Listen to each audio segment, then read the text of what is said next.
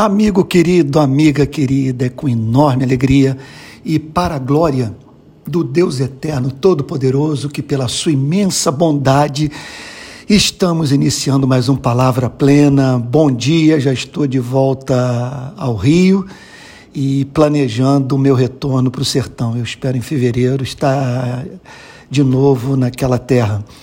É, a gente tem que mostrar ao mundo o que ali se passa e, em especial, as autoridades públicas, a sociedade brasileira, a fim de que juntos possamos combater essa miséria que nos humilha perante as demais nações, uma vez que somos a sétima economia do planeta. Mas hoje eu gostaria de falar sobre o tema pornografia e maus pensamentos. Permita-me aqui oferecer alguns conselhos práticos. Primeiro, a próxima vez que rolar, ignore. Não fique se retalhando numa introspecção mórbida que só agiganta o adversário que você quer derrotar. Segundo, em hipótese alguma, ore sobre o assunto. Já fez a sua súplica? Pronto, Deus ouviu. Quanto mais você ora, mais você pensa a respeito. Terceiro, divida com um amigo do peito. Quarto, nem sempre Deus dá imediatamente a vitória moral que almejamos, mas sempre concede a graça para que continuemos lutando. Quinto, não podemos impedir que os pássaros sobrevoem a nossa cabeça, mas podemos impedir que façam ninho. A frase não é minha, ela é atribuída a Martim Lutero. Sexto, a coisa é toda meio ridícula. Você ver transando num vídeo quem não seria digno de ir para a cama com você. Sétimo, alimentar o que você não pode ter também não é legal. Oitavo, você, a torcida do Flamengo e quem gosta de beber café Três Corações estão passando por essa luta. Nono, se você fosse completamente desavergonhado, não estaria preocupado com essas fantasias e maus pensamentos. Décimo, não há uma só passagem das Escrituras que declare que o verdadeiro cristão não pode cair no mesmo erro três, quatro, cinco vezes. Décimo primeiro lugar, se fôssemos comparar a vida cristã à subida de uma montanha, poderíamos dizer que quando o crente cai, ele não precisa voltar ao sopé da montanha para voltar a subir. Ele pode se levantar do exato lugar onde caiu.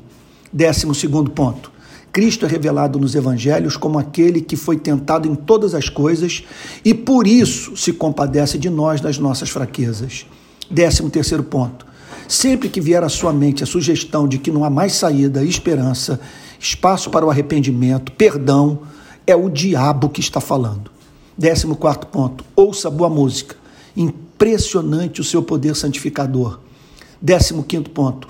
Lembre-se que a lei não santifica o que santifica é o Evangelho, com sua irresponsável mensagem, que nos ensina que morremos para a lei e estamos vivos para Cristo. Décimo primeiro lugar, ou melhor, décimo sexto lugar, sexo é bom mesmo. Décimo sétimo lugar, seu parceiro está fazendo greve de sexo, fale com ele, sem entrar em detalhe, com doçura, sobre a luta que você está passando. Se você é quem está fazendo a greve, compadeça-se do seu próximo. Se ele não sabe fazer ou está vacilando, seja igualmente franco. 18 ponto. Não estou pensando em quem sente-se livre para ser muito mal, porque Deus é muito bom, mas nos que estão realmente enfrentando dramas terríveis de consciência, por mais que tenham caído. 19 ponto. Não fique de bobeira, passeando pelas redes sociais, sem sonhos e metas na vida. Cabeça desocupada, você sabe, né? E, por, por fim, vigésimo ponto, o mais importante de tudo, há certos inimigos da nossa alma que não devem ser atacados de modo direto, mas indireto. Não os ataque frontalmente. Busque o poder expulsivo de um novo amor. Vou repetir. Busque o poder expulsivo de um novo amor.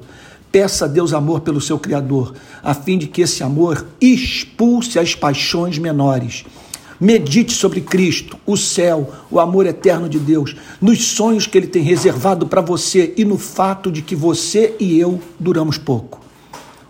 O cristianismo, amigo e amiga queridos, se resume a voltar momento a momento para a casa do Pai a fim de receber o seu abraço.